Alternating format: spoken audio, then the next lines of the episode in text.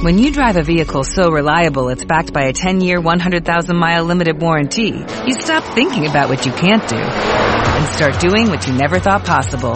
Visit your local Kia dealer today to see what you're capable of in a vehicle that inspires confidence around every corner. Kia, movement that inspires. Call 800-333-4KIA for details. Always drive safely. Limited inventory available. Warranties include 10-year 100,000 mile powertrain and 5-year 60,000 mile basic. Warranties are limited. See retailer for details. John Lennon, The Rolling Stone Interview, Part 4. There's a point. There's a point in which, in which you decided that you give up your private life, and then Yoko would give up your private life. No, we never decided to give up our private life, but we decided if we're going to do anything like get married or like this film that we're going to make now, that we would dedicate it to peace and the con- concept of peace. And during that period, because we are what we are, it evolved that somehow we ended up being responsible to produce peace, you know. I mean, even in our own heads we would get that way.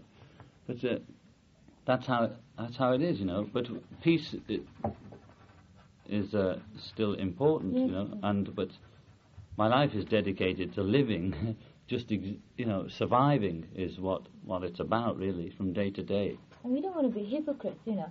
Like uh, most people start to destroy their own private life and just become uh, like a big billboard saying peace, you know, or something. But we want to sort of uh, try to be a human as well, you know, so try to hold on to our life as well. When you look back on, um, like going to Amsterdam, That was beautiful. It's like the wedding album, you know. And it was a move for peace, you know. I mean, it's no question about it. what do you think the effects of that was? I don't know. You see, I can't measure it, you know. We don't know, you have to tell us. You tell us, you're you reacting, we're acting, you know. Somebody else has to tell us what, what, what the reaction is. What happened in Denmark In the in the in the during the Toronto peace? thing? well, we sat there discussing it, you know, and uh, That part of it. I mean, the uh, there's the doctor. Hamrick. Hamrick was brought over by Tony because he said this this great doctor. He didn't hadn't mentioned about the flying saucers till he was on his way almost, but uh, that this guy was going to hypnotize us and we would stop smoking. We thought that would be So we thought, very great. practical. So uh, Tony said it really worked because it worked on us, and it had worked. Tony and Melinda did not smoke, and he said it was easy. So he was brought over, and this sort of guy comes in who's seemed to be primaling all the time. You know, he was always crying and that, and uh, talking. And then he tried it, and it didn't work. You know, I mean, every time we wanted cig, he talked like crackers. So I mean, that's what. And then then he said things like, "Well, he put us back into our past lives, and we're game for anything then." You know. So I mean, it's like going to a fortune teller. So we said, "Oh, I'd do it," and he was mumbling, pretending to hypnotise us, and we're lying. Then he's making up all these Walt Disney stories about past lives, you know, which we didn't believe. But he was such a nice guy in a way that we didn't want to sort of say, well, we were sort of saying, well, it seems a bit strange. I don't know. And I was more into it than Yoko. I mean, she's not quite as silly as I am. But I was thinking, well, you never know, do you? You know, I, I had this thing that believe anything, everything until it's disproved, you know. And it turned from giving up ciggies into, and he was going on about he'd been on a spaceship. But watching, you know, I would say, well, well come on, tell us But were more. a bit suspicious too. Oh, it's suspicious, sure I was, you know. But I wouldn't stop the stories coming out and tell us how it was, you know. And then he'd be saying how, you know, they all think they're. There was this harbinger, I didn't know about it, but I heard that Tony and them had been there. Tony had only gone at the end, you know. But they were obviously all insane people, you know. And uh, then these other two came over, I don't know what, they one in purple and the other magician, the picture of him, he said he was going to put spells on everybody and all that. Just really crazy, and we were getting worried by then, you know, that uh, it was getting out of hand. But we wondered why this Hammerich, if he was such a higher being, and all of them think that they're, they're higher beings. I mean, they're still travelling around Europe and everywhere thinking they've got messages, you know. And it's a shame. and uh, Hammerich said he'd been on a flying saucer, but we all suspected it was some, somebody so spiritual and ethnic or whatever the shit. Why is he so fat? Why can't he, you know, get that together? That was the thing. And he'd say, well, because um, uh, I have to get myself in a certain state of being by eating all these, these ice cream buns to, to communicate with the Martians, you know. And the poor old dear and his wife are probably up in Canada now. Could I just say something? Yes, you may. uh, no, no, this is something else. that Dan says Yeah. that he's checked the suit, you know, that we're supposed to move into. Oh, yeah. He said Navarro is better. So if you want to move into Navarro, Navarro? We've been there once. I know, but even Navarro is better if you want to move from region. He said Hilton is going to be open next week. Why is it worse? Or do- Why don't you go and tell Alan that?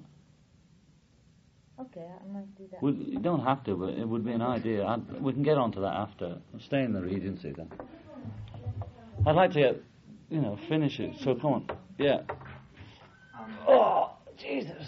Ugh. But actually, we went there to talk to to see Kyoko, you know, and it was another case of sort of, you know, brothers and all that. So, you know.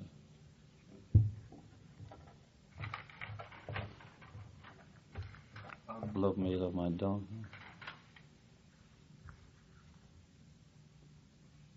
You said, you said, uh, quote again, you said um, that talking is bad form communication, music is better form.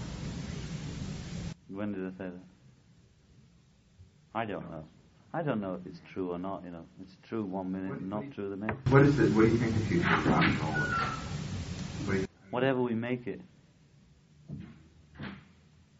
why does it, why do you I mean, if we can, if we want to go bullshitting off into intellectualism with rock and roll, we're going to get bullshitting rock intellectualism. If we want real rock and roll, we'll, we'll, it's up to all of us to create it and stop being hyped by, you know, revolutionary image and long hair. We've got to get over that bit, you know. That's what cutting the hair's about, you know. Let- Let's own up now and see who's who and who's doing something about what and who's making music and who's laying down bullshit. It, rock and roll will be whatever we make it. why do you think it means so much to you? Rock and roll, because it's uh, primitive enough and it has no bullshit, really, the best stuff. And it gets through to you. It's beat, you know. I mean, go to the jungle and they have the rhythm, and it goes throughout the world. And it's as simple as that. You get the rhythm going, everybody gets into it. And uh, I think Ma- Ma- Michael X says he said it, but I read that Eldridge or somebody said it that rock, uh, the blacks gave the whites, the middle class whites, back their bodies. You know, put their minds and bodies to. It's something like that. You know, it it gets through. It to me, it got through. It was the only thing that you, to to get through to me.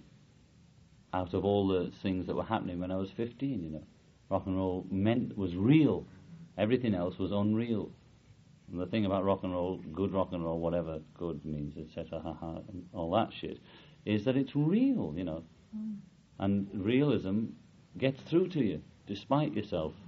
You recognize something in it which is true, like all true art.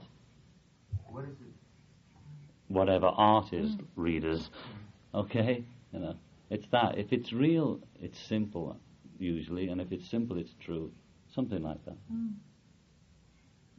Rock and roll got through to you, didn't yes, it? yes. It I was finally. just going to say that you know classic music was four four, basically four four, you know, and then it went into four three two, which is a waltz, you know, rhythm and all that. But it just went further and further away from the heartbeat. Heartbeat is four four, and it goes one two three, one two three, you know. Read an album. And then they started one two three, you know, all that.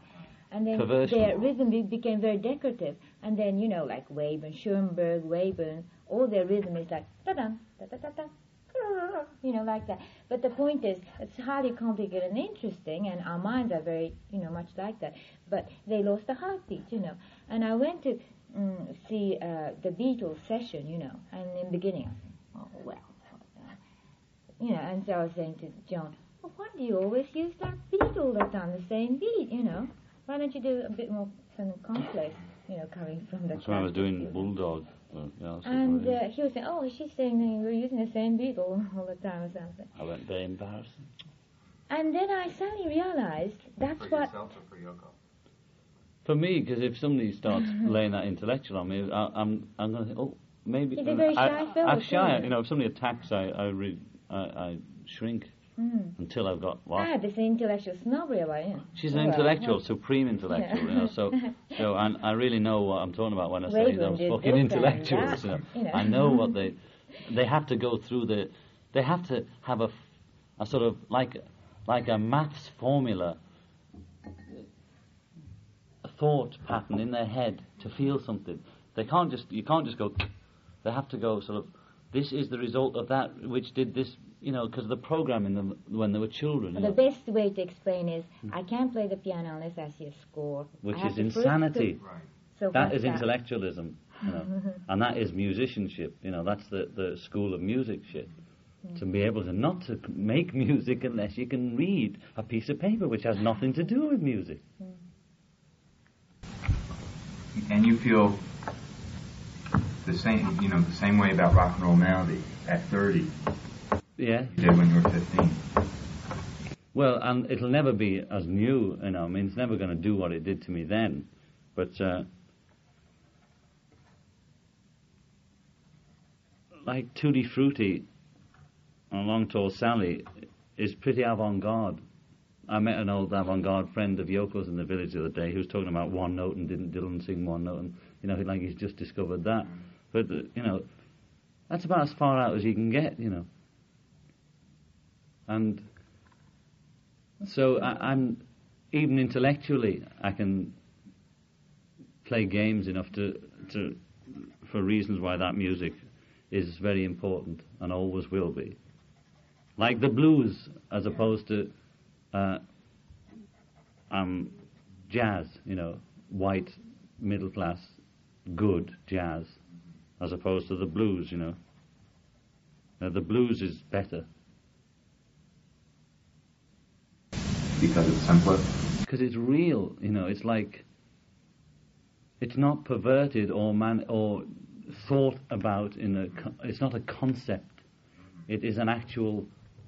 It's a chair, not a design for a chair, or a better chair, or a bigger chair, or a chair with leather or with with uh, design. It is the first chair. You know, it's chairs for sitting on, not chairs for looking at or being uh, appreciated. You know, you sit on that music. What, what, how would you how would you describe Beatles music? Uh, Beatle music. Well, it means a lot of things to me. You know, there's not one thing that's Beatle music because how can I? I'm part of it. Some, you know, what is Beatle music? Uh, Walrus or Penny Lane? Which? Or I mean, it's that diverse. Or I want to hold your hand or Revolution Number Nine. Well, what what was it? What do you think it was about like Love Me Do? Love Me Do was rock and roll. You know, pretty funk, funky. What do you think? What I mean, what do you, what, I- I'm just what do you what do you think accounted for the sudden popularity of Love Me Do? Love Me Do was never big. It might have made it over here after we'd made it. Remember that America followed much after because we were local heroes. Love Me Do didn't only make number 40 in the charts in England. It didn't do anything, you know. And uh, it was just, But I mean, what was it about the sound that that not particularly Love Me Do, but anything that caught everybody?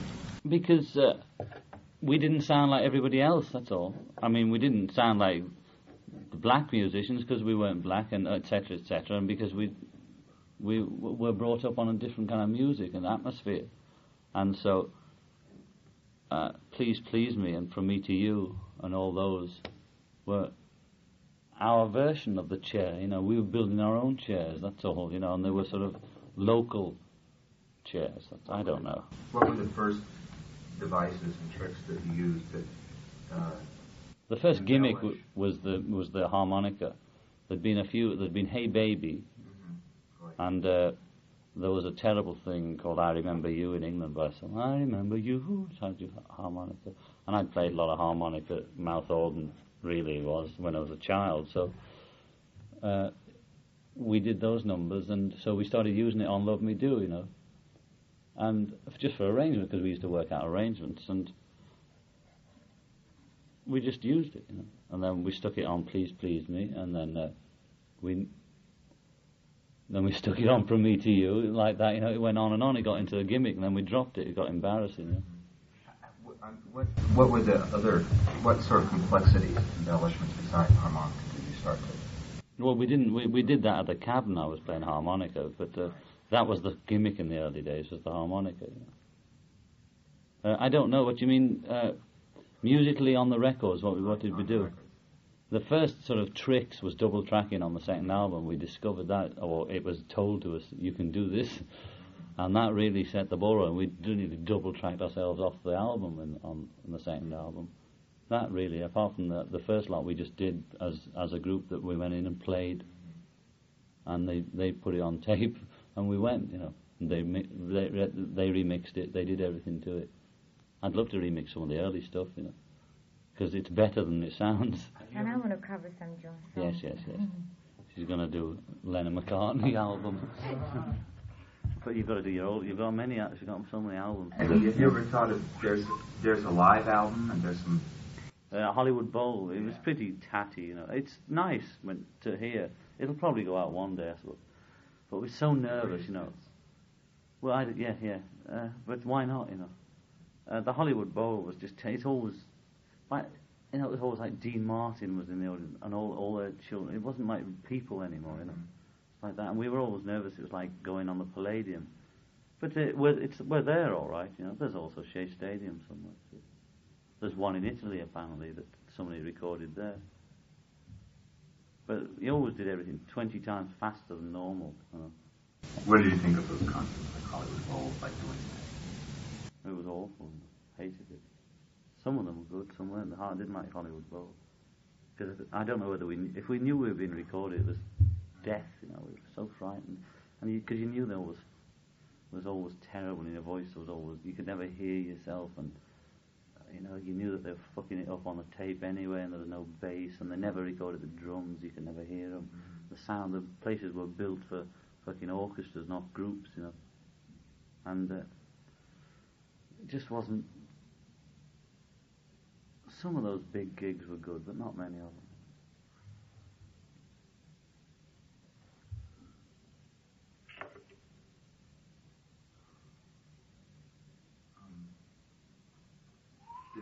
The, uh, in uh, in re- rereading that interview with, that you did with John Cott a year or so ago, you said something about um, uh, Ticket to Ride. Yeah, being a favorite song of yours. yeah, I liked it because it was, it was slightly a new sound at the time. Because it was pretty fucking heavy for them. If you go and look at the charts or what else, or what other people, music people make, and you hear it now, it doesn't sound too bad. It's one of them that doesn't make you cringe. Uh, if if I if you give me the eight track and I'll remix it, I'll show you what it is really. But you can hear it there. It's I used to like guitars, you know. I don't want anything else on the album with guitars and jangling piano or whatever. And it's all happening. That's a it's a heavy record, you know. And the drums are heavy too. It, it's that's why I like it. Yeah. Um, on the in I'm the Walrus, I mean, that's a a uh, That was the B side of Hello Goodbye. Can you believe it? You say, uh, you say in the um, in Glass Onion. Here's another clue for you all. The Walrus is Paul. Well, I, I said this. To, oh, Ray Connolly asked me.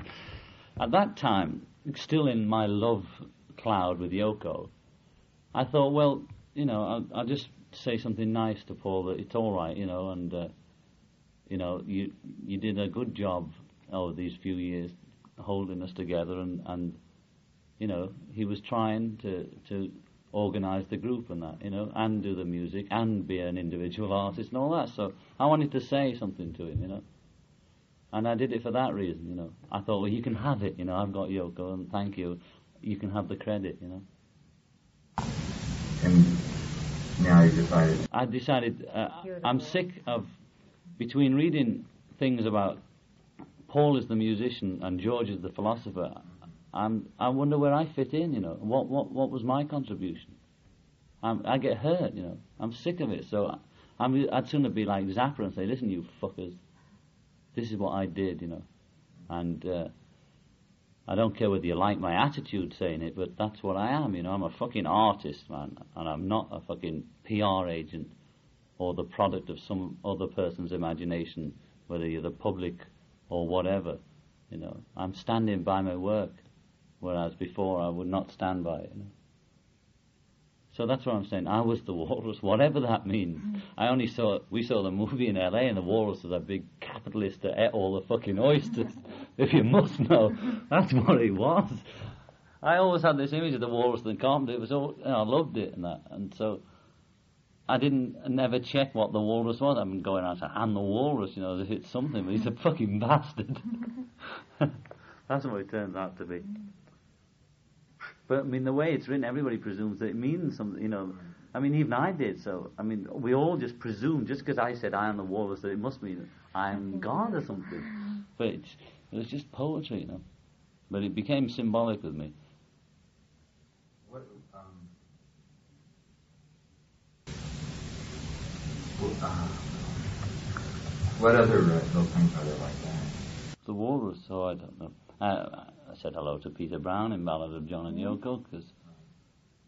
You know, sort of, it's just a way of thanking them, you know. Mm. Because I learned things from Yoko in a way. They always dedicate their work, these avant-garde people, to each other. You know, like this is f- for David Tudor and this is for that. In her Grapefruit, the original, the whole book's dedicated to all these men, and I wouldn't let her put it in the real one. But now I understand it a bit better. I thought they were all sort of No, it wasn't well, anything special. I know, I know, but they always, you know, they they it says, you know, uh, like say say it was um, like I've dedicated the album to Yoko, but they dedicate like uh, you know isolation for George or isolation for for for Jan, you know, just because you were around when we spoke or something like that. It's nice, you know. They did that to each other, and uh, so it's a bit like that, you know. With with a drop of a hat, they did. You know? Yes, yes, yes. And I- I understand. He understands, poor, don't you worry. know, just- They were just in the group and they did a lot of that, so I, I just sort of picked up on it, I suppose. And I'm very, uh, you know, sort of full. full Uh, you know, I, I like. I want people to love me. giving things to I want to be loved. What did you think of Abbey Road? Uh, I liked uh, the A side. I never liked that sort of whatever pop opera on the other side. Yeah, I think it's junk. It was one of the most sort of fragmented things. That, Yeah, because it was just bits of song thrown together, you know, and uh, I, I can't remember what's on there. It said "Come Together's all I remember, and something's on it. Yeah, yeah that was my song. You know. So that's all I remember. What, did I do anything else on Abbey Road? Come Together, um, one. Don't tell me. I couldn't be an album with just one track on. No, no, no. Anyway, I, I, um, it was a competent album like Rubber Soul in a way. You know, what I mean? it was uh, together in that way, but it uh, it had no life really. uh, how did you compose Come Together? How did that? Uh, oh, I can't say this. We're being sued. You see, No, no, see, Rosemary. Uh, this is different. They want Rosemary. The Learys wanted me to write. This is not the suing bit. The Learys wanted me to write them a, a, a campaign song, and their slogan was "Come Together." And uh, and you do right. I wrote it. I've still got it. It's actually very like the Kinks drive, you know, some song of theirs. But anyway, I wrote "Come Together." But before I wrote their song, uh, I was writing in the office, just sort of. I can't say this because we're going we're going to get sued because it's silly. But I was writing this. Um, like you can't catch me, you know, the same rhythm and using the old words. I often do it, you know, like um, if I'm trying to write one light, long, tall Sally, or I'm just singing, I'm going, oh, well, do it, on my fit, no, going to tell one Mary, and just make up, change paradise the words. I was doing that, and then when I got, I stopped and then said, just came out, come together, because come together was rolling around in my head. Right now, over me, and over me was meant to be like a joke, like over me, like Elvis used to, over you. But people arrived in London saying, you said come together over me, and I'm here. you know, and I thought, oh, well, um, so that was like that. And then I never put the other, the other one went, come together and join the party, come together and join the party. You know, for Leary, send that like to- give peace a chance, chant along thing. Larry doesn't know, but we should send that. Yeah, I know, but it's so I never get around to it. So I never did it, and I end up writing "Come Together" instead. And and they're suing me be, because it's like you can't catch me, you know, for the first half a line or something. Because Chuck Berry's words went something like that, you know. But anyway, it's not him that's suing; it's his people. So you have to not put that in because they'll say, "Oh, well, there's he's admitted it," you know. Yeah. And I think it's a compliment to Chuck Berry, not a fucking. I mean, we resurrected him. On uh, instant, instant karma is like a uh, uh, that changes the volume is love. Well, there's many songs that are similar. It's, because I, I, I'm full of. I always like to say where the source was. I say, well, that was from, from You Can't Catch Me. But if I never said anything, nobody'd ever know. Just one guy spotted it. But there's many songs in the same chain. The chorus isn't the same. The only thing is it goes down, down, down, down, down. But many of them do. It's like millions of songs go down, down, down, down, down, down, down, down, down. All those, uh, you know, whiter shades of pales and uh, just thousands of songs. What was it like doing instant karma? That was Recording it. It was great, you know, because I wrote it in the morning on the piano, like I've said many times, and I went to the office and I, I sang it. I thought, hell, let's do it, and we got, booked the studio. And Phil came in. He said, "How do you want it?" I said, "You know, uh, 1950, but now." He said, "Right," and boom, I, I did it in about three goes or something, and went in and he and he played it back, and there it was, you know. And uh, only argument, I said a bit more bass, that's all, and off we went, you know. See, Phil's a real. He's great at that. He doesn't fuss about with you know fucking stereo or you know all the bullshit. You know, just just does it sound all right? Let's have it. It doesn't matter whether something's prominent or not prominent. If it sound if it sounds good to you as a layman or as a human, take it. Don't bother whether this is like that or um, you know the quality of this. Just take it, and that suits me fine. Yeah, we're just finishing. Could I give you? Could I have you for a minute? Yeah, in there. Yeah. You can come in too. Just- Have we finished? Yeah. I? I'd like to go more, but we could take a break. I'd like Okay. to phone Annie and have come over. Oh, I don't want to. I don't want to really. You know, because nobody's done it. I don't want to start all that pictures of John and Yoko bit. Just Yeah. let's take one with an Instamatic. You can take it, and you can take it. Be terrible. I just It won't get be a- I a terrible. Look at the album. Well, look, take it. Don't be a snob. Don't I be mean, don't professional. Just take a photo. Um, right back. Yeah. When did you first uh, become aware of, uh, of the idea of stereo, of being able to work with stereo? Uh, oh, sometime or other, I don't know. Let me think. Uh, well, I don't know. There was a period where we started realizing that you could go and remix it yourself, you know, and we'd li- start listening to them or, or saying, "Well, why can you do that?" You know, we'd be just standing by the board saying, "Oh, well, what about that?" And George Martin saying, "Well, how do you like this?" You know, in the early days, they just would present us with finished product. We'd say, "What happened to the uh, the bass or something?" They said, "Oh, well, that's how it is." You know, you you know that kind of thing. And then so it, it must have been a gradual thing, like. Uh, Was Rubber Soul the first album you were control of? uh, I think so. Yes, you know, full control. Yeah. Well, we take control in as much that we say, you know, this is what I want, you know, on mine, and it should be like that, and etc. etc. I'm, I'm guessing, you know. I mean, if it sounds like it, that's when it happened. I mean, there's an obvious difference in the.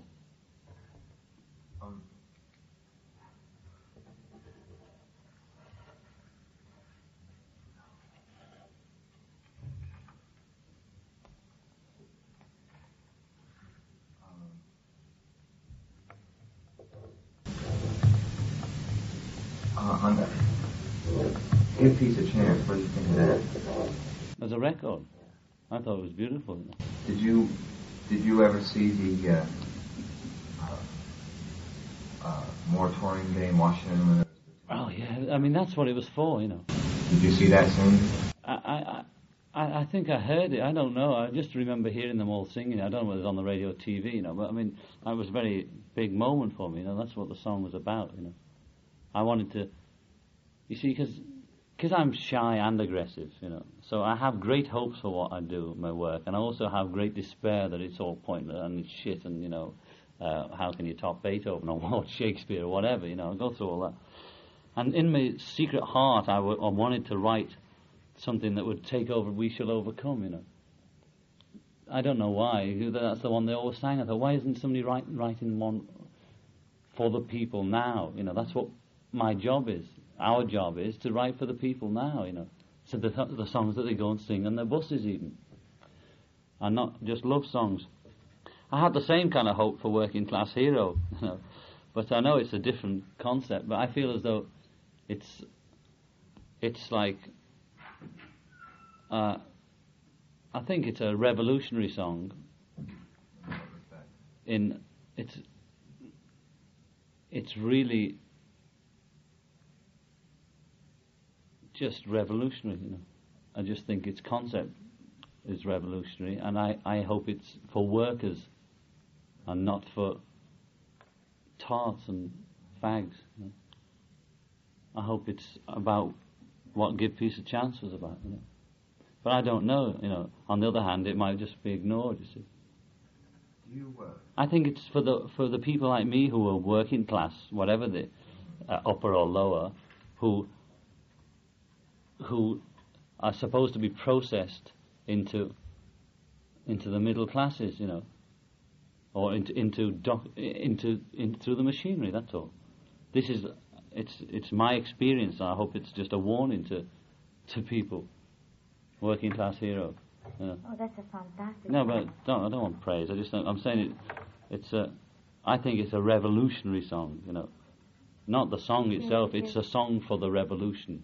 It Yeah. is, it Do you have a, um, a, a feeling? Can, can you put deliberately put out a commercial record? I mean, can you you have a feeling for a number one record? No. See, I keep thinking Mother is a commercial record. I don't know because all the time I was writing it, it was the one that was singing the most. It's the one that seemed to catch on in my head. I'm convinced that Mother's a commercial record. But you agree? Well, thank you. But you said God. No, I didn't. No, no. Well, they're, they're all playing God. Oh, isolation. See, but if you start saying isolation, well, they'll well, maybe. No, but but Yeah. but you're right about Mother because uh, it's the one that I have in my head all the time. Yeah. Right. Trust your. Put that out. Yeah, but it's well, it's there's politics in it too.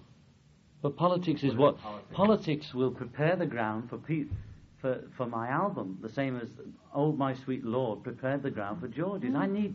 I'm not uh, somebody. I'm not going to get hits just like that. People aren't going to buy my album just because Rolling Stone liked it, or because they're going to play it tonight because Pete's a good pusher. You know, people have got to have got to be hyped in a way to, or got to, they've got to have it presented to them in all all the best ways it possible, you know. And if love can, because I like the song Love, you know, I think it's a, it's a, a, a I like the melody and the words and everything. I think it's beautiful, you know. But I'm more of a rocker, that's all. I, I originally con- conceived of Mother and Love as being a single, you know. But now that I think Mother's, you know, but I don't want to. I want to put one out with her then I have to get rid of one, you know. But I think love is. I I, th- I agree with him. You know, love will do me more good. I don't think so. I I think say trust your instinct of his part. You? Well, I wasn't. The instinct, and also the thing is, Mother. That's I mean that's what it is. What stays in your head the longest? I mean, what will stay in your head the longest? No, but if you haven't heard, if you no, no, but if you only if you only hear if you hear love more, that will stay in your head more. I mean, love love is also commercial. I've heard I've heard it all the same number of times, and Mother is the one that still I always have in mind. Yeah, I understand that, but uh, taken if you don't take them all at once and you just take love, it's a it's a it's a single song, it's a single record. Mother's a single, love's a single, God could be, so could isolation and remember. And I mean, I working class heroes. you know, I write singles. I don't write I write them all the same way, you know. But mother, you've got to take into account the lyrics too. If I can capture more sales by singing about love than singing about my mother's and crying, you know, I'll do it. Because that would open a door for. I'm opening a door for John Lennon, you know, not for, for music or for the Beatles or for a movement or anything. That's a good. I'm I'm presenting myself to as broad a scope as I can, and I'm I'm talking out what I think as a result of them saying this to me. You know, there's also many little side lines like uh, this is not for publication, like Capitol are trying to say that this isn't Plastic Ono record. You know, oh, but love that has nothing to do with love actually. Oh, they're trying to now say that this is John Lennon, one of the Beatles, and therefore it's a different deal. You see, when it, when they thought I was not, you know, when they were on the McCartney bandwagon, which they were on, and they thought that I was just an idiot pissing about with the Japanese broad and, and the music we were making, like Toronto, they didn't want to put out because they didn't like that, and all that. They were content to let me be a Plastic Ono Band and give me a release on it, a special release I have to get, because the Beatles are tied up. as Beatles, you know, or as individual performers. The implications. The implications are that money, all of it's money, man. And they're all just, they're being hypocrite. Now they're saying, well, you know, it looks like this is a John Lennon album, not Plastic Ono. Well, to me, it's Plastic Ono, you know.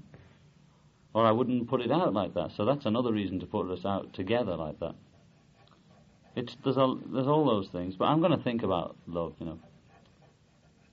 You see, the original idea was there wasn't, there's not enough things on the album to put out a single, you know, because there's only ten songs, really nine if you don't count Mummy, and uh, that means that there's nothing to buy then, you know. But to me, it sounds like there's forty songs on it, you know. It just sounds, does, Very heavy. but they, there are the, there's that side of the market. I'm not going to disregard it, you know. I'm in to sell as many albums as I can, you know, and as many records as I possibly can because I'm an artist who wants everybody to love me and everybody to buy my stuff, you know. And I'll go for that, you know, without selling out anymore, you know. Um, just, just I got it from my. Do that, do that. Uh, Yes, you were. the theory of putting out something that's commercial Yeah. to get people to buy the album, of course, is that obvious. Yes. There's no great shakes about that theory. The It's to counterbalance. which is most commercial, Yeah, but it's to, or mother? but in the no, no, no. But which how how how how quick do you get to number one? The thing is, love will attract more people because of the message, man. There's many, many people who are not like Mother. They don't. It hurts them. The first thing that happens to you when you get the album is you can't take it. Everybody's reacted exactly the same. They think, fuck, you know. That's what everybody does. And the second time they can just they start saying, oh well, there's a little, you know. So if I lay Mother on him, it confirms the suspicions that something nasty's going on with that John Lennon and his broad again. You know, to the just the, see, people aren't that hip. There aren't, you know, students aren't that aware and all that bullshit. They're just like everybody else. They, oh, what misery, you know. Is that what it's? Oh, don't tell me um, it is really awful. Why is he Why is his mother? why you know be a good boy now, John? Or, or that it's you, you know you had a hard time, but me, me and my mother, you know. So there's all that to go through. Love is is I wrote it in in a spirit of love. In all that, shit, I wrote it in a spirit of love. It's it's for Yoko. It has all that connotation for me, and it's a beautiful melody. And I'm not even known for writing melody. There's all that angle. Also, people would hear it and they'd hear all this shit about what a what the shit that's going on, and it's banned, and he wrote, and it's all, he doesn't believe in God, and we're the Kennedys, and my God, what's the, you know, all that, that I'm going to get, that, you know, this will sort of say, well, you know, in amongst that, you know, in, in life there is that, you know, there's that too, you know. I'm very good. I really Yeah. convinced myself But there. it's true, though. It's you know, true, though. You is gotta think of that, you know. For everything, you know. I mean, phew, yes, but I'll still consider it. Mother, people think My it's too It'll do me good, you know. I- If if I if it goes, it'll do me good.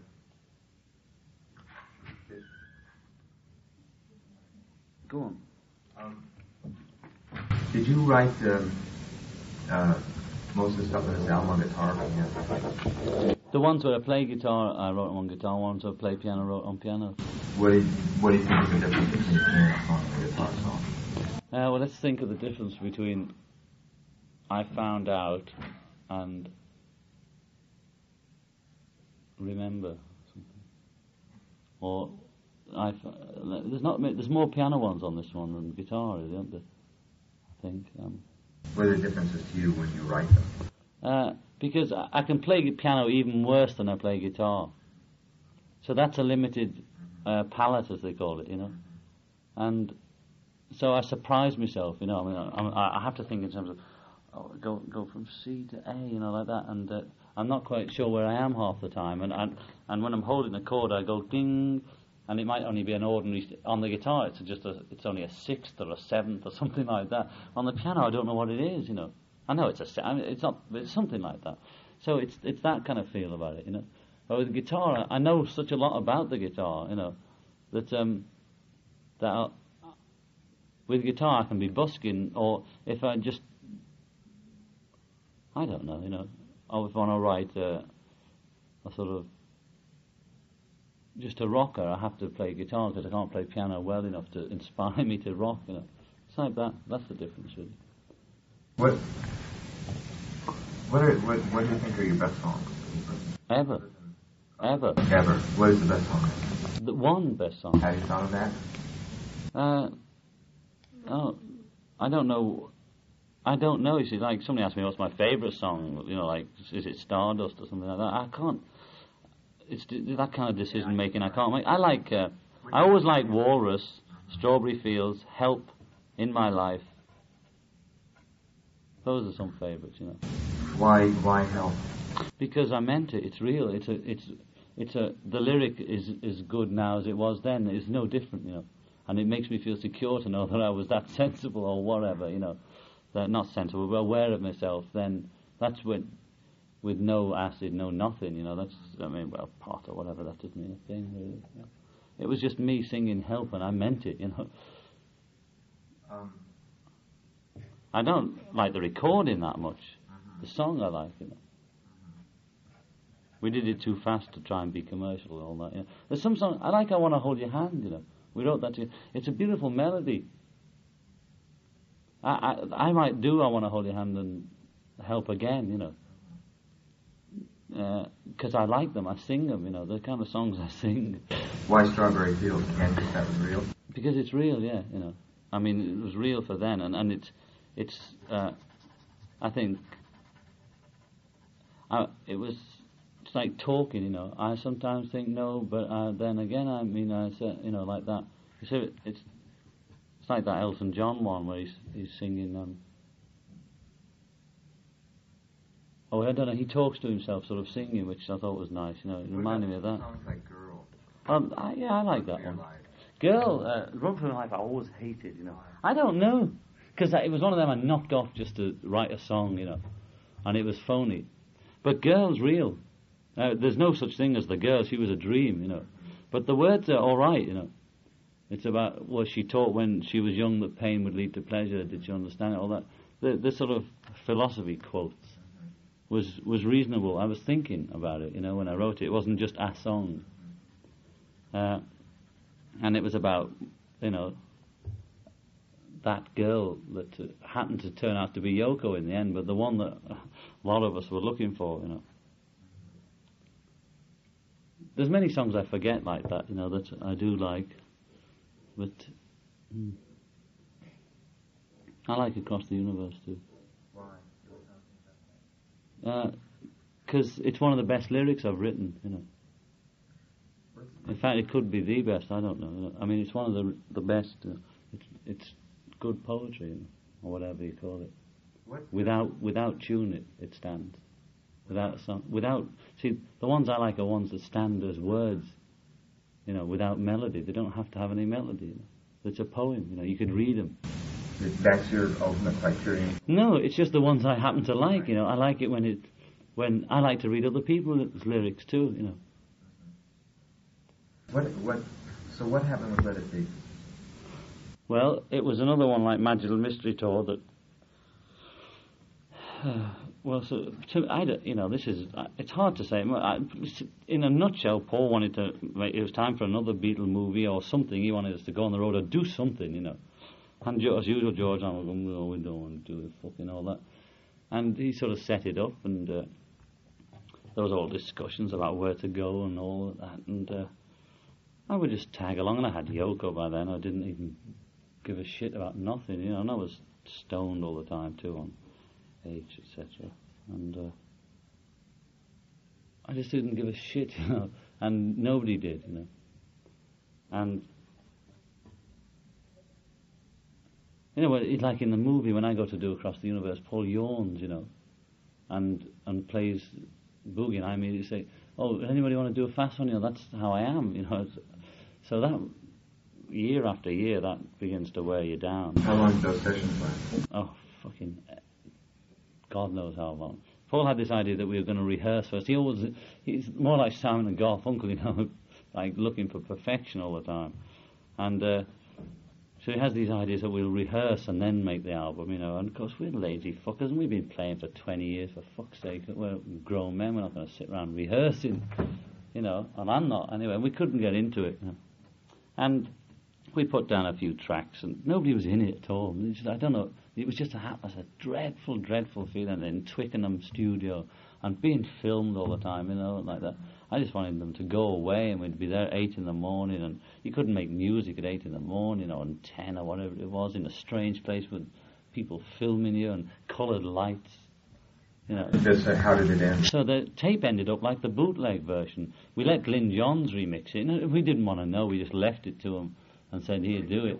It's the first time since the first album that we didn't have anything to do with it. We just said, "Do it." You know, Glyn Johns did it. None of us could be bothered going in. Nepal. Nobody called anybody about it, and the the, the tapes were left there, and we got an acetate each, and and we would call each other and say, "What do you think?" Oh, let it out. We were going to let it out with that with a really shitty condition, you know, disgusted. And I, I wanted, I didn't care. I thought it was good to go to show people what had happened to us. You know, like this is where we're at now. We couldn't get, we can't get it together. We, we don't play together anymore. You know, leave us alone. and uh, but, and Glyn Johns did a terrible job on it, know, because he's got no idea, etc.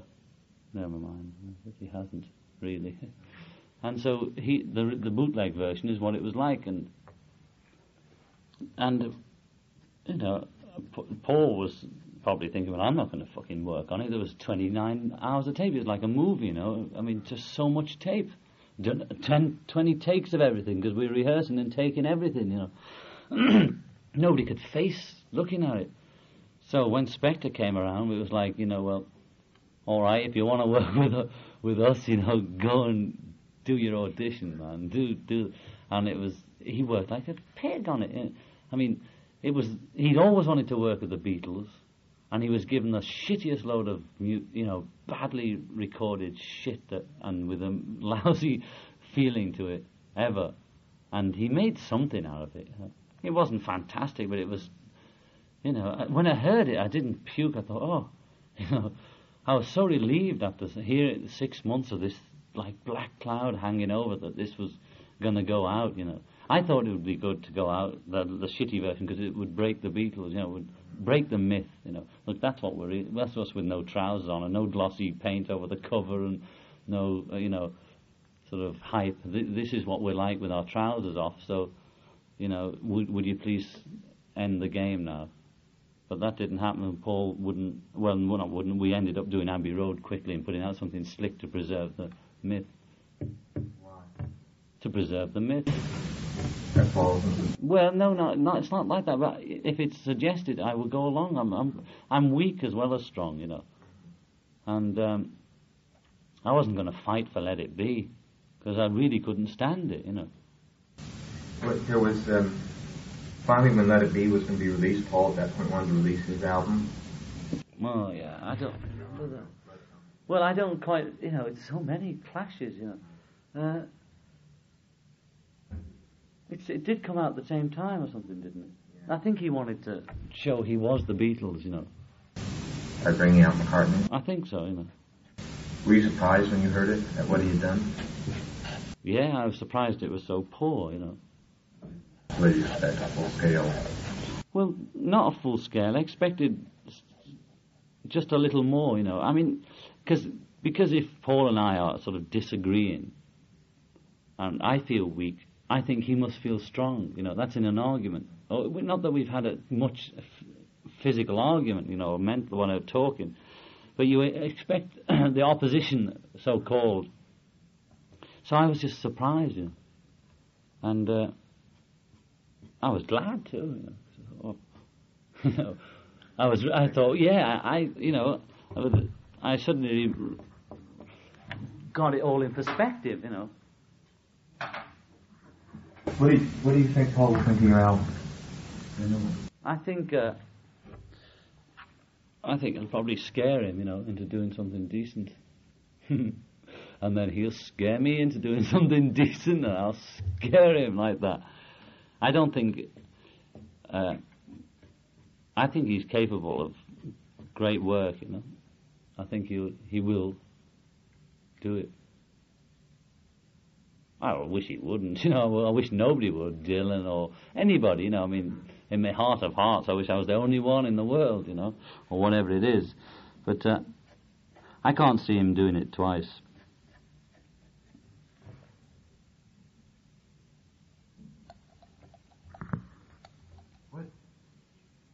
What was it like in- to go on tour and, and, and uh, I read this is something Derek wrote, uh, and people, and cripples coming up to you?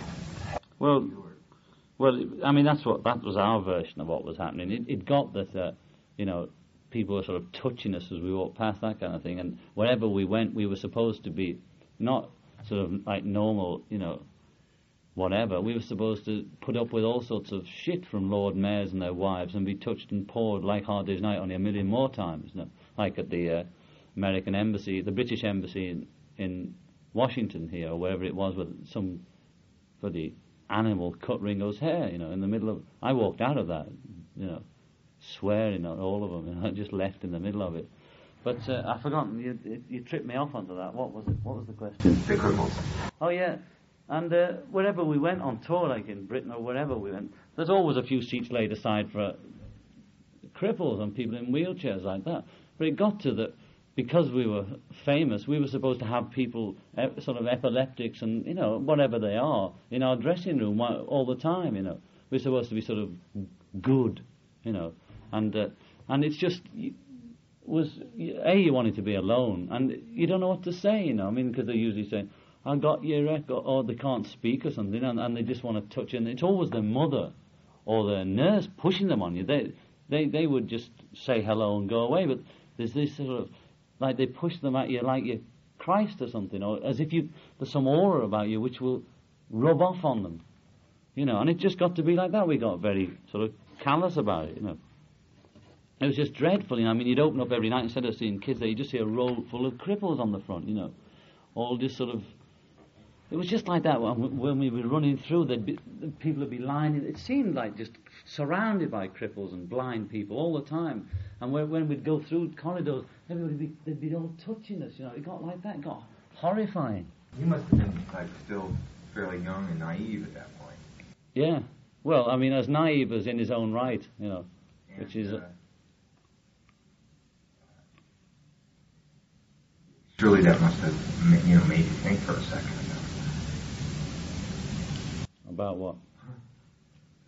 No, I mean we knew what the game was. You know, the game is the same I mean, all it didn't astound you at that point to see that you were supposed to be able to.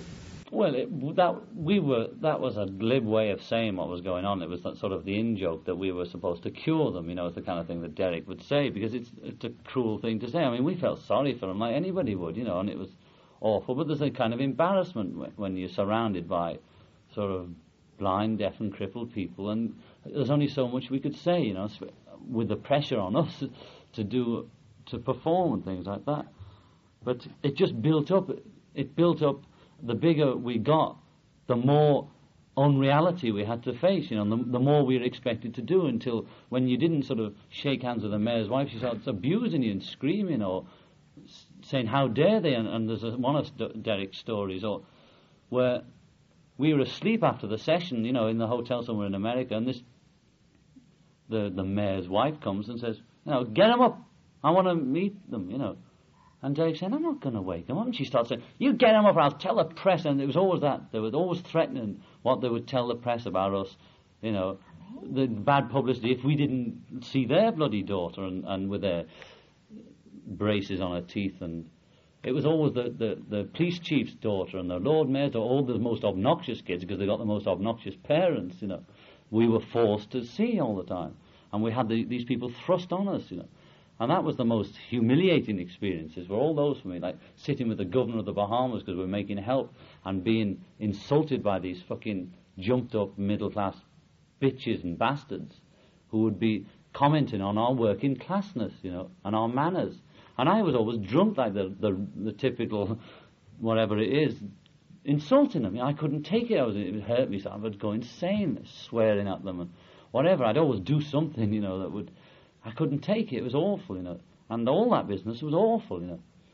It was a fucking humiliation. We had to, we had to, one has to completely humiliate oneself to be what the Beatles were. And that's what I resent, you know. I mean, I did it, but I didn't know, I didn't foresee that, you know, it just had happened bit by bit, and you gradually, till this complete craziness is surrounding you, and you're doing exactly what you don't want to do with people you can't stand, the people that you hated when you were 10.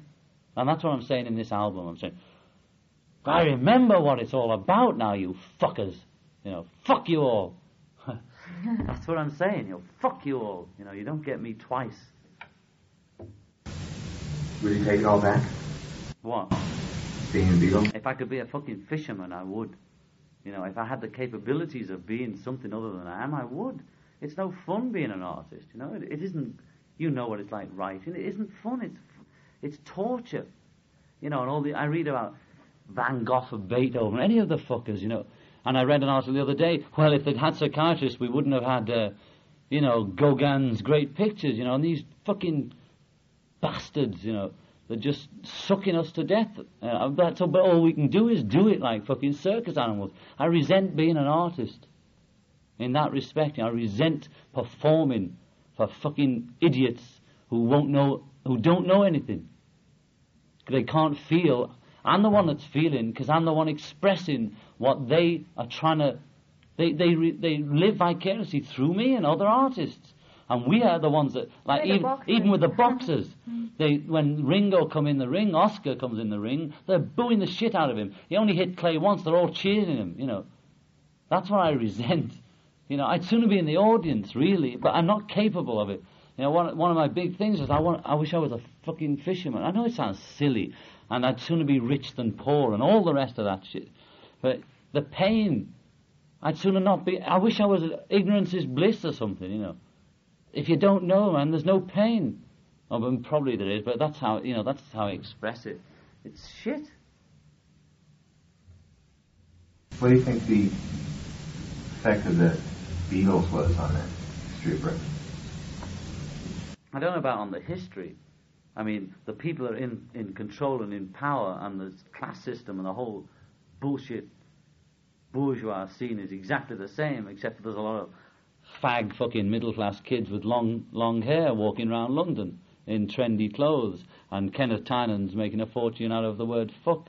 But apart from that, nothing happened, but we all dressed up. The same bastards are in control, the same people are running everything. It's exactly the same. They they hyped the the kids and the generation. There's been a we've grown up a little, all of us, and there has been a change, and we are a bit freer and all that. But it's the same game. Nothing's really changed, you know. It's the same history of Britain. Shit, they're doing exactly the same things: selling arms to South Africa, killing blacks on the street. People are living in fucking poverty with fucking rats crawling over them. It's the same, you know. It just makes you puke, and I woke up to that too, you know. That dream is over. It's just the same. Only I'm 30 and a lot of people have got long hair, that's all. Why do you Very heavy, isn't it? I mean, that's what it is, man. Nothing happened except for we grew up, you know. We, we did our thing just like they were telling us, well, well, you kids, you know, it's exactly the same. Most, most of the so-called now generation are getting in, in a job and all that. Nothing changed. We're a minority, you know. We're, we're a minority like people like us always were. But we're a, maybe we're a slightly larger minority because of something or other. And what I respect about John's music is, like, you know, it's very real. You know how people people tell children about Santa Claus and all that, you know. And you know when you start not to believe in Santa Claus and all that shit. But the thing is, you know, like George Harrison, that the only thing that I object is that he's still saying Santa Claus is there, you know, all But that that shit. he that's nothing. But he's just saying, But that's a, a, a question of age or whatever, you know, or, or the his he can't he believes it, you know. There's, Yes, n- it's not that- it, it's not a conscious as you are, choice. He's 25 or something. You know, but it's he- just that, you know, that the fact that yeah, but it's no you good. know, Don't some of the- compare it with George. Oh, know. okay, I mean, I won't compare it with George, but it's well, we're not talking about that anyway. We're talking about social revolution in England. What? We're talking about me. Yeah. No, Oh, I I don't. I don't like. I don't want this. Com- it's hard not to compare with George, even for us. But I don't want to be compared with George. You know, why should I be compared with George? You're right. You know, my music has nothing to do with George's. Why do you think you had, why do you think the impact of the Beatles was so much bigger in America than it was in, in England? The same as American stars are are so much bigger in England, I suppose. I don't because it's Greener grass. is greener, and we we really were professional by the time we got here. We learnt the whole game. You know, when we arrived here, we knew how to handle press. The, the British press are the toughest in the world. We could handle anything. We we we were all right. I know on the plane over, I was thinking, oh, we won't make it. Or I said it on a film somewhere, you know. But that's the side. That's that side of. We knew we would wipe it, wipe them out if we could just get a grip on you, you know. So, so you, we were new, and we didn't. Look, I mean, when we got here, all you were all walking around in fucking Bermuda shorts with Boston crew cuts, and and uh, you know, stuff on your teeth. And now they're telling us. That they're all saying, well, uh, Beatles are passe and this is like that, man. Mm. You know, and um, the chicks look like fucking 1940s horse, horses, you know. Mm-hmm. I mean, there was no conception of dress or any of that jazz, you know. I mean, you, we, we just thought, what an ugly race. What an ugly race with, with you know, it looked just disgusting. You know? And we thought how hip we were, you know. But of course we weren't. It was just the, the, the five of us, you know, us and Mick you know, were, were really the hip ones or something. The rest of England's just the same as it ever was.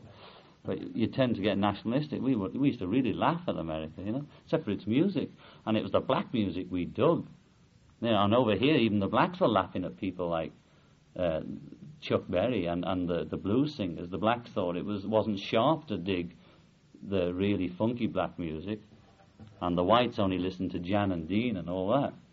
And, you know, I mean, we felt like we were we had the message was uh, listen to this music. You know, I mean, it was the same in Liverpool. We felt very exclusive and underground in Liverpool, listening to Richie Barrett and and uh, Barrett Strong and all those old time records that nobody was listening to anywhere except for Eric Burdon in Newcastle and Mick Jagger in London. It was that lonely. You know, we, it was fantastic, and we came over here and it was the same. You know, nobody was listening to rock and roll or to black music in America, and we felt as though we were you know, we thought we were coming to the land of, uh, of its origin, but nobody wanted to know about it. Why did you make Revolution? Which one? Both. Three of them. There's three. Uh, Starting with the single. the single, when George and Paul and all them were on holiday, I made Revolution, which is on the LP, and Revolution number nine. I wanted to put it out as a single, but they said it wasn't good enough. They came home, I had it all prepared, and they came back and said it wasn't good enough, and we put out what? Hello, goodbye, or some shit, I don't know. No, we put Hey Jude, sorry, which was worth it, but we could have could have had both, you know. Mm. I wanted to put out what I felt about revolution. I thought it was about time we fucking spoke about it. The same as I thought it was about time we stopped not answering about the Vietnamese War on tour with Brian. You know, when we had to tell him we're going to talk about the war this time. We're not going to just waffle. And I wanted to say what I thought about revolution. I'd been thinking about it up in the hills in India, and I still had this, you know, God will save us feeling about it. You know, it's going to be all right. But even now, I'm saying, hold on, John, it's going to be all right. Otherwise, I won't hold on. You know. But uh, that's why I did it. You know, I wanted to talk. I wanted to say my piece about revolution. You know, I wanted to tell you or whoever listens and communicate and say, what what do you say? You know, this is what I say. And that's what I said. And on one version, I said, in, uh, if you, well, about violence in or out, because I, wa- I'm not, I wasn't sure. But the version we put out said, count me out, I think. Because I, I don't fancy a, a violent revolution happening all over. I don't want to die, you know. But I, I begin to think that well, what else can happen, you know. I mean, it seems inevitable. Violent revolution? Yeah, and the revolution number nine was a was an unconscious picture of what what it's uh, what I actually think will happen when it happens. You know, that was just a, like a, a drawing of, of revolution. You know, so I was hoping what because arbitrarily I was making all the thing was made with loops.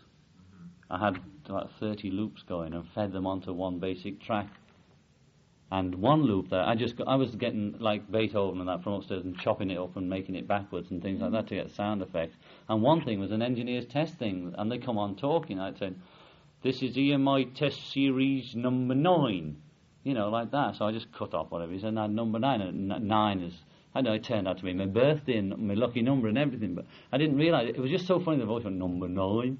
So it was like a joke, you know, bringing number nine in all the time. That's all it was. It turns out to be the highest number among, you know, one, two, three, four, five, six, seven. Eight, nine, yeah. It's, it's all, many symbolic things about it, but it just happened, you know. That it was an engineer's tape, and I was just using every all the, the bits, like to make a montage, you know. But uh, I, I really wanted that out, you know. But never mind.